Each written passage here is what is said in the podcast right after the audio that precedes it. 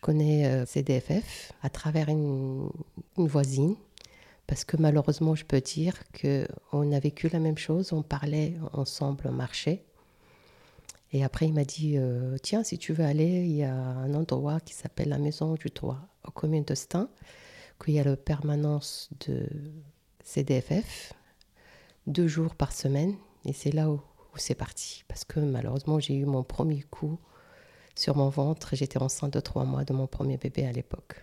Donc, euh, ça fait 12 ans.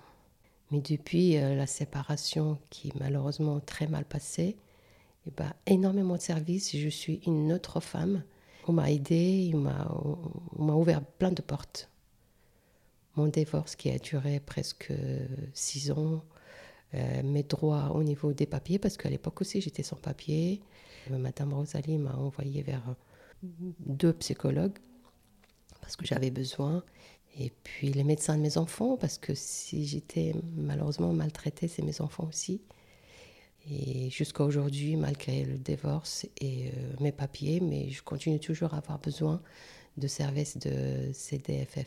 Ils font rentrer la joie et la dignité dans des maisons qu'ils ont perdues malheureusement à travers leurs conjoints. Moi, je parle toujours de mon cas et les cas des femmes où j'ai orienté vers, euh, vers le, service.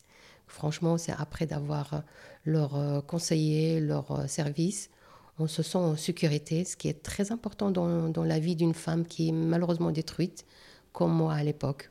Aujourd'hui, j'ai un travail, j'ai un toit, j'ai eu mes diplômes, euh, plein de diplômes. C'est toujours grâce à leur conseil euh, au service de CDFF. Et aujourd'hui, j'encourage encore des femmes dans des détresses et des problèmes conjugaux là où je suis passée. Je les encourage parce que franchement, c'est utile et au-delà d'utilité. Et c'est grâce à eux aujourd'hui que j'ai une vie euh, saine et normale comme tout le monde.